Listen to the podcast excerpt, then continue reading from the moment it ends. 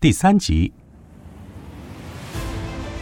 二零二零资诚台湾企业领袖调查报告：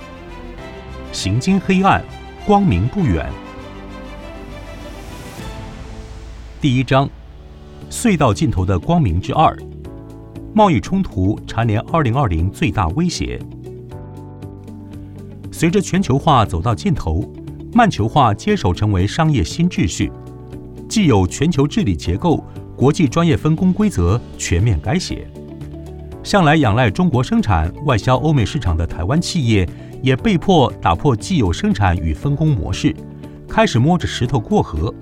往多元生产基地、新的供应链组合以及区域生产模式转型前进。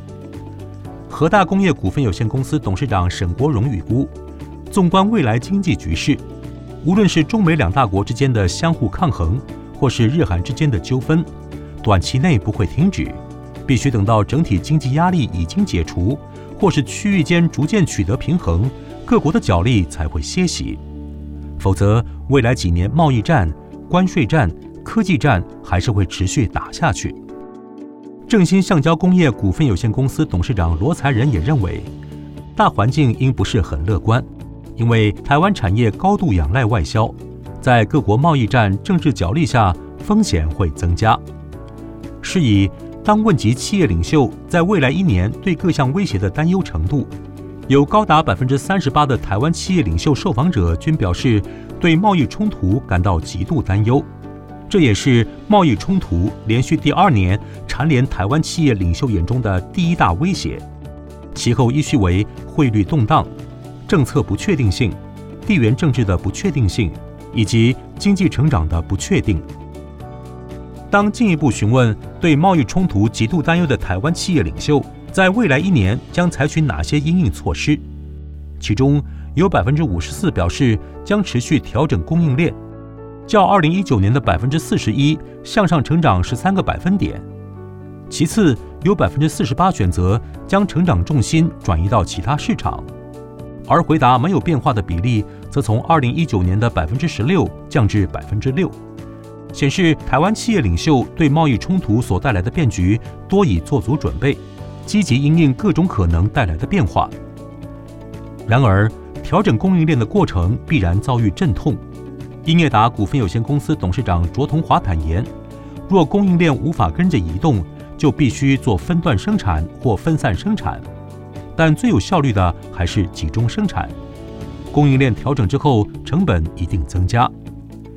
群创光电股份有限公司董事长洪敬阳也说，中美贸易摩擦影响深远，企业面临到最主要的挑战就是各种不确定性，尤其电子产业供应链面临重整。过去很多台湾企业习惯的两岸三地贸易模式被打破，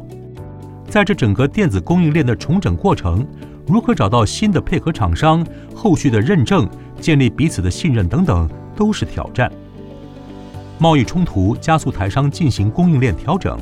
生产基地转移以及重点市场的转向。为了分散风险，台湾企业持续摆脱高度依赖中国市场的商业模式。就像英业达股份有限公司董事长卓同华预估，中美贸易战的最终发展一定是呈现两个阵营。对台湾而言，最好的策略就是不要跟任何一边靠得太近，因为双方阵营仍在竞争，且各有消长。根据二零二零资诚台湾企业领袖调查，虽然仍有百分之六十八台湾企业认为中国是影响整体成长最重要的国家，但重要性已较前两年下滑，并创下自台湾企业领袖调查以来的次低纪录，只比二零一七年的百分之六十七最低点高出一个百分点。与此同时，日本、越南对台湾企业的重要性持续上升，其中又以越南的成长幅度最受瞩目，重要性从二零一八年的百分之九一路爬升至百分之二十三，不仅超过德国，成为台湾企业领袖眼中第四重要的市场国家，重要性甚至媲美日本。此外，有百分之二十六的台湾企业领袖对汇率动荡感到极度担忧。登上台湾企业领袖心中的第二大威胁。汇率波动如同两面刃，有可能大幅增加企业利益，但也可能大幅侵蚀利润。而外汇风险一直是以出口为大宗的台湾企业的重要课题。